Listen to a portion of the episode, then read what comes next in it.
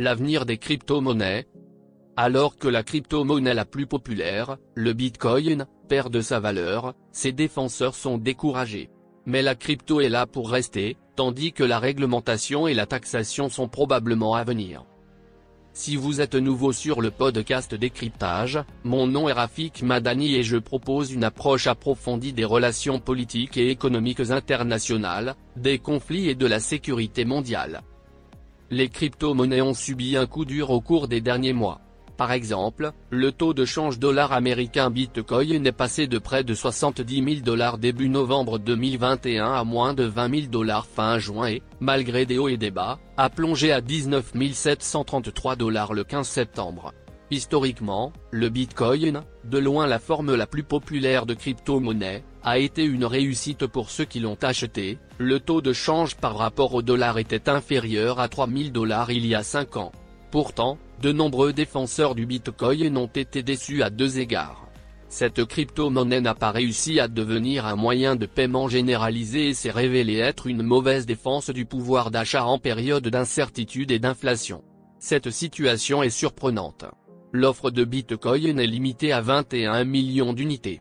Comme plus de 19 millions d'unités, soit 90%, ont déjà été émises minées, la plupart des gens s'attendaient à ce que ce plafond entraîne une hausse constante de son prix libellé en dollars. Pour définir les scénarios futurs des crypto-monnaies, il peut être utile de considérer ce qui s'est passé dans le passé et de clarifier quelques points clés. Premièrement, le monde de la blockchain se compose de crypto-monnaies et de crypto-dérivés. Par exemple, le Bitcoin est une crypto-monnaie tandis que les monnaies stables Tether et TerraSD sont des crypto-dérivés. Ces derniers sont dérivés des crypto-monnaies ou rattachés à une monnaie largement reconnue et centralisée, comme le dollar. Pour faire simple, un investisseur financier distribue des dollars à une entreprise et reçoit en retour un produit dérivé. L'entreprise convertit les dollars en crypto-monnaies et les prête à des emprunteurs mondiaux.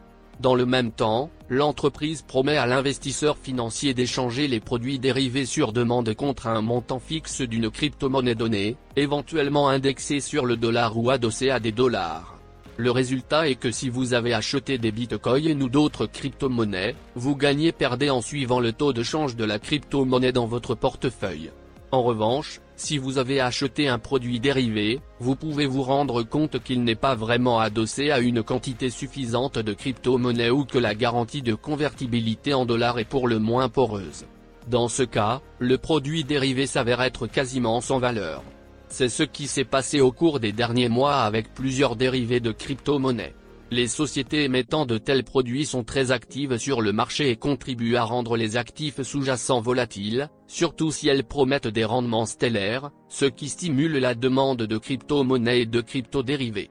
Si les produits dérivés sont mal garantis, les investisseurs sont effrayés dans les mauvais moments. Un deuxième point essentiel est que les crypto-monnaies sont actuellement considérées à la fois comme un instrument spéculatif et une réserve de richesse, plutôt que comme un moyen de paiement pour les transactions ordinaires. Par exemple, plus de 60% du total des bitcoins en circulation sont détenus dans des comptes portefeuilles, de plus de 100 bitcoins chacun, et sont rarement échangés sur le marché, si ce n'est pour ajuster les portefeuilles, Fin juillet 2022, seuls quelques 250 000 bitcoins étaient échangés quotidiennement et il est probable que seule une petite partie concernait des transactions commerciales. En outre, les détenteurs de crypto-monnaies semblent avoir une vision à long terme. Par exemple, les crevettes et les baleines comptent possédant respectivement moins de 1 et plus de 1000 bitcoins chacun, ont profité de la récente liquidation pour acheter de grandes quantités de bitcoins. Trois conclusions préliminaires en découlent. 1. L'approche à long terme du détenteur typique de crypto-monnaie suggère que le projet de crypto-monnaie n'est pas une mort facile, et survit à une volatilité dramatique. 2. La volatilité a été alimentée par les dérivés de crypto-monnaie, dont l'activité a été amplifiée par la quantité relativement faible de crypto-monnaies échangées sur le marché. 3. Le crack de 2022 sur le marché des crypto-monnaies a touché le monde des produits dérivés, éliminant peut-être une source majeure de volatilité en tuant certains acteurs du marché, en frappant les spéculateurs à court terme et en offrant des opportunités aux investisseurs en crypto-monnaies à long terme. Évidemment, les crypto-monnaies ne sont pas comme les actions et les obligations, qui sont soutenues par des promesses de flux de revenus futurs, parfois générés par la performance boursière d'une entreprise et parfois par un engagement gouvernemental à presser les contribuables. Au contraire, les crypto-monnaies sont des unités monétaires qui ne sont soutenues par rien et leur valeur dépend de leur crédibilité en tant que futur moyen de paiement pour acheter des biens, des services et d'autres moyens de paiement. Les banquiers centraux et les décideurs politiques en général ne manquent pas une occasion d'avertir le public que les crypto-monnaies sont une arnaque. La présidente de la hashtag Banque Centrale Européenne, Christine Lagarde, a récemment déclaré que les crypto-monnaies ne sont basées sur rien exact, ne valent rien incorrect, et qu'une réglementation est nécessaire pour empêcher les investisseurs inexpérimentés de perdre tout l'argent qu'ils ont placé dans les crypto-monnaies, incorrectes.